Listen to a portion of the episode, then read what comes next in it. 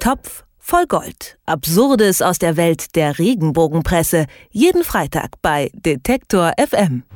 In dieser Woche kehrt in unserer Serie zu den absurden Meldungen aus der Regenbogenpresse eine alte, fast schon vergessene Bekannte zurück, Lady Di. Der Tod von berühmten Persönlichkeiten, der hat ja immer etwas Mystisches. Es gibt ja zum Beispiel wahnsinnig viele skurrile und verrückte Theorien darüber, wie der Musiker Kurt Cobain gestorben ist. Die ehemalige Prinzessin Diana jedenfalls, die ist vielleicht so etwas wie der Goldschatz der Regenbogenpresse. Eine Geschichte über sie dürfte die Auflage auch nach 19 Jahren noch beflügeln. Jetzt kurz vor Weihnachten jedenfalls beschäftigen sich gleich gleich drei Zeitschriften mit dem Tod von Lady Diana und für uns hat sich Moritz Czermak vom Regenbogenpresse Watchblog Top voll Gold durch alle diese Zeitschriften gewühlt. Ich sag erstmal Hallo Moritz. Hallo. Wieso beschäftigen sich denn gerade in dieser Woche gleich drei Regenbogenblättchen mit dem Tod von Diana? Ja, wenn ich das wüsste. Also das ist mir eben auch aufgefallen, deswegen dachte ich mir, das ist ein schönes Thema, über das wir diese Woche mal sprechen können. Es ist natürlich so, ähm, bei dieser Flut an Regenbogenheften, wir sagen ja immer, es gibt so zwischen 60, 70, 80 verschiedene Titel, die so in verschiedenen Frequenzen, mal monatlich, mal wöchentlich, mal zweimonatlich erscheinen. Da kommt es natürlich vor bei der Masse, dass jetzt auch mal mehrere Hefte über Michael Schumacher berichten oder mehrere Hefte über Helene Fischer berichten. Warum jetzt gerade Prinzessin Diana, über die es eigentlich de facto keine neuen Erkenntnisse gibt, da jetzt so eine kleine Diana-Flut am, am Kiosk zu beobachten, das kann ich mir jetzt auch erstmal nicht erklären, aber es gibt sie eben und deswegen sollten wir drüber sprechen. Und das machen wir jetzt. Schauen wir vielleicht mal ein bisschen genauer hin. Wir haben hier die Freizeitblitz, die Freizeit direkt und die neue Freizeit. Mhm. Und alle drei haben verschiedene Theorien. Ja, genau. Fangen wir vielleicht einfach mal der Reihe nach an. Das muss man so ein bisschen aufdröseln. Also es geht jeweils immer um den Tod von Prinzessin Diana, beziehungsweise um ihr Wohlbefinden. Die Freizeitblitz, die schreibt, es sind Tagebücher aufgetaucht und da gibt es was ganz Unheimliches, dass Prinzessin Diana nämlich ihre Ermordung vorausahnte. So steht es auf der Titelseite. Also die Freizeit Blitz geht auch schon mal davon aus, offenbar, dass es um sich um eine Ermordung von Diana handelt und nicht, wie man eigentlich bisher gedacht hat, äh, um einen Unfall. Ähm, Sie sagen, da gibt es ja auch wirklich viele, viele verschiedene Theorien und so weiter. Ähm, der Einstieg ist ganz schön, ähm, den, den will ich noch ganz gern zitieren. Da schreibt nämlich die Redaktion, weil Märchenprinzessinnen bekanntlich ewig leben, kann nur die böse Schwiegermutter schuld sein, wenn doch mal so eine Superprinzessin stirbt.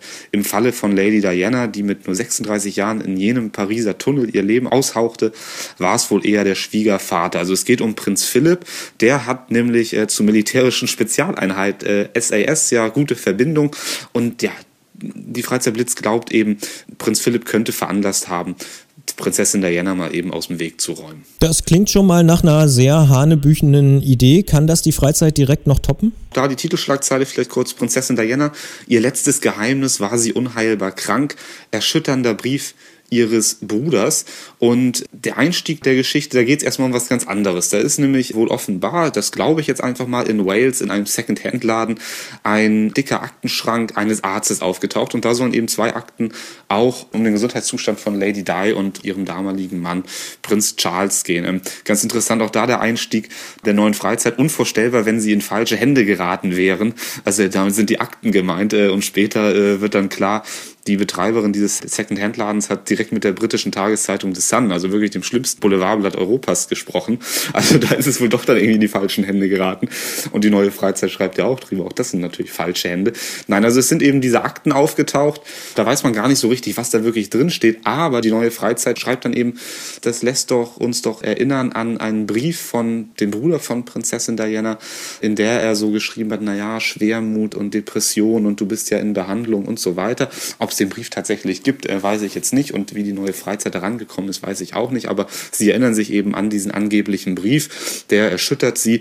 Und deswegen eben die Frage, war sie unheilbar krank, weil sie etwa an Depressionen litt. Also drei Zeitschriften mit drei verschiedenen Varianten, alle ziemlich hanebüchen. Würdest du den, ja, die absurdeste Geschichte wählen oder was würdest du Leuten sagen, die das lesen und denken, na, vielleicht ist da doch was dran? Man kann natürlich schon mal so in dem Quervergleich sehen, dass sich jedes Blatt irgendwie eine Geschichte ausdenkt, ähm, die sich dann natürlich auch teilweise gegenseitig ausschließen. Also bleiben wir nochmal bei der Freizeit Blitz. Da ging es ja um die militärische Spezialeinheit SAS und die Tagebücher von Prinzessin Diana, in der sie angeblich ihre Ermordung vorausgeahnt hat das widerspricht sich natürlich erstmal dann doch eher mit dieser Arztvariante und den Spritzen, die im Auto gefunden wurden und vorher soll noch ein Lichtkegel, also so, so ein Laserlicht den Fahrer irgendwie ja, ähm, beeinträchtigt haben bei seiner Fahrt.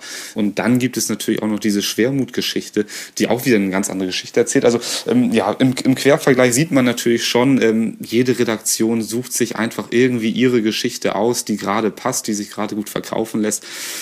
Vielleicht reicht es einfach schon mal, verschiedene Hefte sich anzugucken, um zu sehen, jede für sich schreibt eigentlich ziemlichen Quatsch. Die Regenbogenpresse hat in dieser Woche ein Fable für Lady Diana. Über die absurden Geschichten hat uns Moritz Czermak vom Topf voll Gold ein bisschen aufgeklärt. Ich sage vielen Dank für das Gespräch und die Einblicke. Ich danke auch. Topf voll Gold. Absurdes aus der Welt der Regenbogenpresse. Jeden Freitag bei Detektor FM.